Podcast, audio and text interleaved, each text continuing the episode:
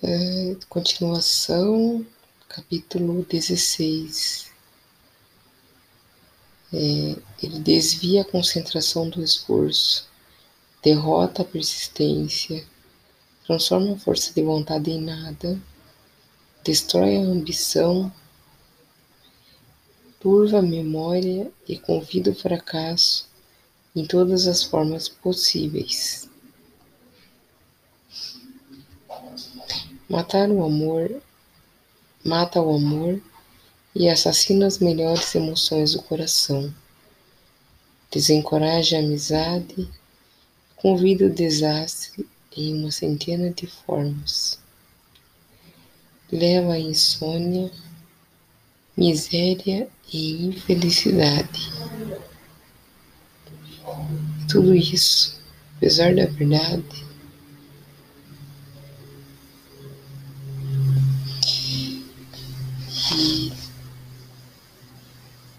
óbvia de que você vive em um mundo de superabundância de tudo o que seu coração poderia desejar, sem nada entre você e seus desejos, exceto a falta de um objetivo definido. E, gente, peço desculpa, eu me perdi aqui na leitura. É, o medo da pobreza é, sem dúvida, o mais destrutivo dos seis medos básicos. Foi posto no topo da lista porque é o mais difícil de dominar. O medo da pobreza surgiu de nossa tendência hereditária de predar nossos semelhantes economicamente quando todos os animais inferiores a nós são motivados pelo instinto, mas sua capacidade de pensar é limitada e, portanto, eles predam uns aos outros fisicamente.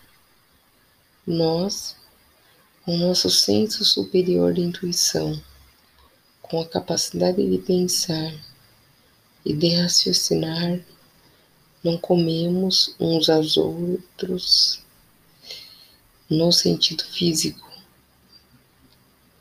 Os seres humanos obtêm mais satisfação devorando os outros financeiramente. Os seres humanos são tão, tão ávaros que todas as leis concebíveis foram criadas para nos proteger uns dos outros. Nada traz tanto sofrimento e submissão quanto a pobreza. Somente aqueles que conheceram a pobreza é, compreendem o completo significado disso. Não é de admirar que tenhamos medo da pobreza, em função de uma longa sequência eh, de experiências herdadas. Aprendemos que não podemos confiar em algumas pessoas quando se trata de dinheiro e bens terrenos. Eh, somos tão ávidos por riqueza que a conquistaremos de qualquer maneira possível, por métodos legais, se possível, por outros métodos, se necessário ou conveniente.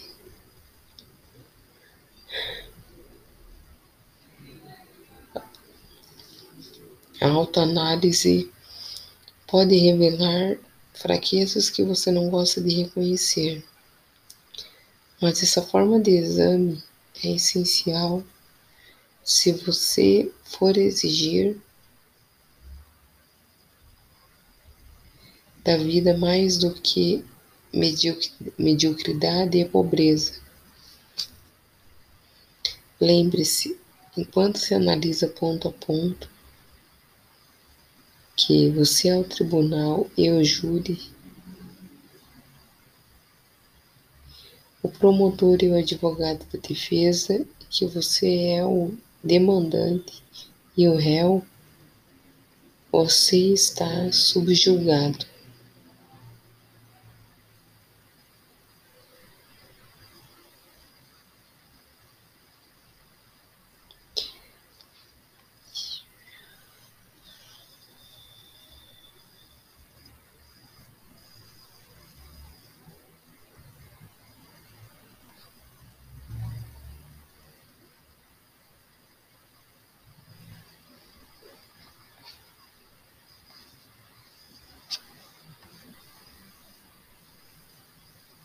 Encare os fatos diretamente. Faça a si mesmo perguntas definidas e solicite respostas diretas. Quando o exame acabar, você saberá mais sobre você.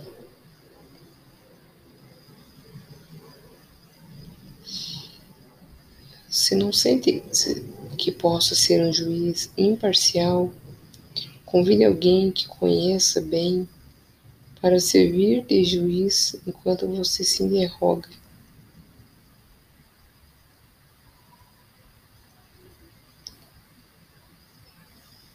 Você está em busca da verdade.